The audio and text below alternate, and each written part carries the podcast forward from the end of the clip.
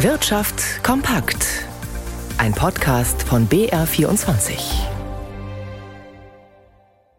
Im Studio Dirk Filzmeier. Seit Monaten häufen sich die Berichte, dass manche Arzneimittel knapp geworden oder auch gar nicht zu haben sind.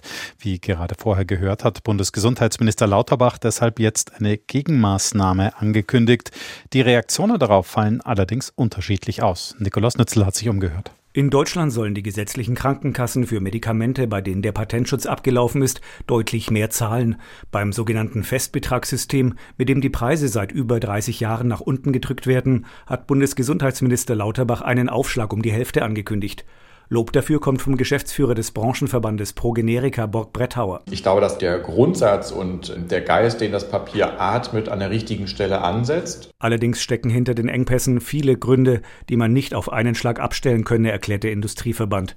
Ähnlich sieht das Peter Sandmann vom Vorstand des Bayerischen Apothekerverbandes. Die Pläne aus Berlin gingen in die richtige Richtung, sagt er, aber es sei weiter Geduld gefragt. Die Anhebung der Preise, wie sie der Bundesgesundheitsminister vorschlägt, ist mit Sicherheit sinnvoll, wird aber in der nächsten Zeit jetzt einfach spontan nichts bewirken. Skepsis kommt vom Spitzenverband der gesetzlichen Krankenkassen. Es stehe in den Sternen, ob die internationale Pharmaindustrie ihre Abläufe zugunsten Deutschlands verändert, wenn hier höhere Preise gezahlt werden, erklärt der Dachverband. Und die Kassen warnen vor höheren Beiträgen für die Versicherten. Die Vorhersagen mehren sich, dass das kommende Jahr wirtschaftlich nicht von einer heftigen Rezession geprägt sein wird. Jüngsten Prognosen zufolge läuft es eher auf eine leichte Rezession oder gar nur eine Stagnation hinaus. Das legt jetzt auch eine Umfrage der bayerischen Metall- und Elektroindustrie unter ihren Mitgliedern nahe. Die befragten 275 Firmen mit insgesamt gut 200.000 Beschäftigten gehen im Schnitt von einer stabilen Lage aus, die aber von Unsicherheiten geprägt sei. Gründe für das geringere Wachstum und die sinkenden Geschäftserwartungen seien vor allem die hohen Preise für Vorprodukte, Rohstoffe und Energie sowie der Fachkräftemangel. Walter Kittel. Ohne die Gas- und Strompreisbremse würde sich die bayerische Metall- und Elektroindustrie in den kommenden Monaten wahrscheinlich auf einer konjunkturellen Talfahrt befinden, so die bayerischen Metall- und Elektroarbeitgeberverbände. Dank staatlicher Unterstützung für die Unternehmen werde wohl das Schlimmste abgewendet. Die Lage insgesamt bleibt aber schwierig. In vielen Unternehmen sinken die Geschäftserwartungen und die Zahl der Aufträge ist rückläufig, so der Hauptgeschäftsführer der bayerischen Metall- und Elektroarbeitgeberverbände Bertram Brossard. Die Auftragseingänge sind äh, deutlich äh, zurückgegangen. Wir erleben Auftragsstornierungen, Auftragsverschiebungen und kleineres Volumen. Insgesamt wird die bayerische Metall- und Elektroindustrie in diesem Jahr um rund drei Prozent schrumpfen.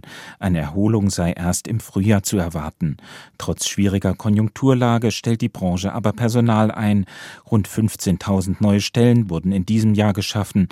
Im nächsten werden es voraussichtlich weitere 11.000 sein. Und noch ein Blick auf die Aktienmärkte mit Tobias Brunner im BR24 Börsenstudio. Gestern ging es ja leicht nach oben für den DAX. Wie sieht's denn heute aus? Naja, aus dem Mini-Plus von gestern ist heute ein Mini-Minus geworden. Der DAX notiert schon den ganzen Tag etwas niedriger. Aktuell verliert er 0,3 Prozent auf 13.898 Punkte. Den Ton für den heutigen Handelstag hat gleich am Morgen schon die japanische Notenbank gesetzt, denn auch die will sich jetzt allmählich von ihrer ultralockeren Geldpolitik verabschieden. Konkret heißt das, die Spanne für die langfristige Anleihenrendite wird gelockert. Und im Moment ist es einfach so, alles, was mit höheren Zinsen oder einer strafferen Geldpolitik zu tun hat, da reagieren die Anleger allergisch drauf. Das hatte sich schon letzte Woche gezeigt, als die Europäische Zentralbank und die FED ihre Zinsbeschlüsse verkündet hatten. Und das bestätigt sich auch heute wieder. Auch der amerikanische Aktienmarkt kommt nicht so recht in Schwung. Jetzt ein bisschen mehr an der Wall Street, da wechseln sich Plus und Minus ab. Jetzt gerade legt der Dow Jones um 0,5 Prozent zu, der Nasdaq notiert 0,4 Prozent höher. Und ein Euro kostet aktuell einen Dollar 0,640.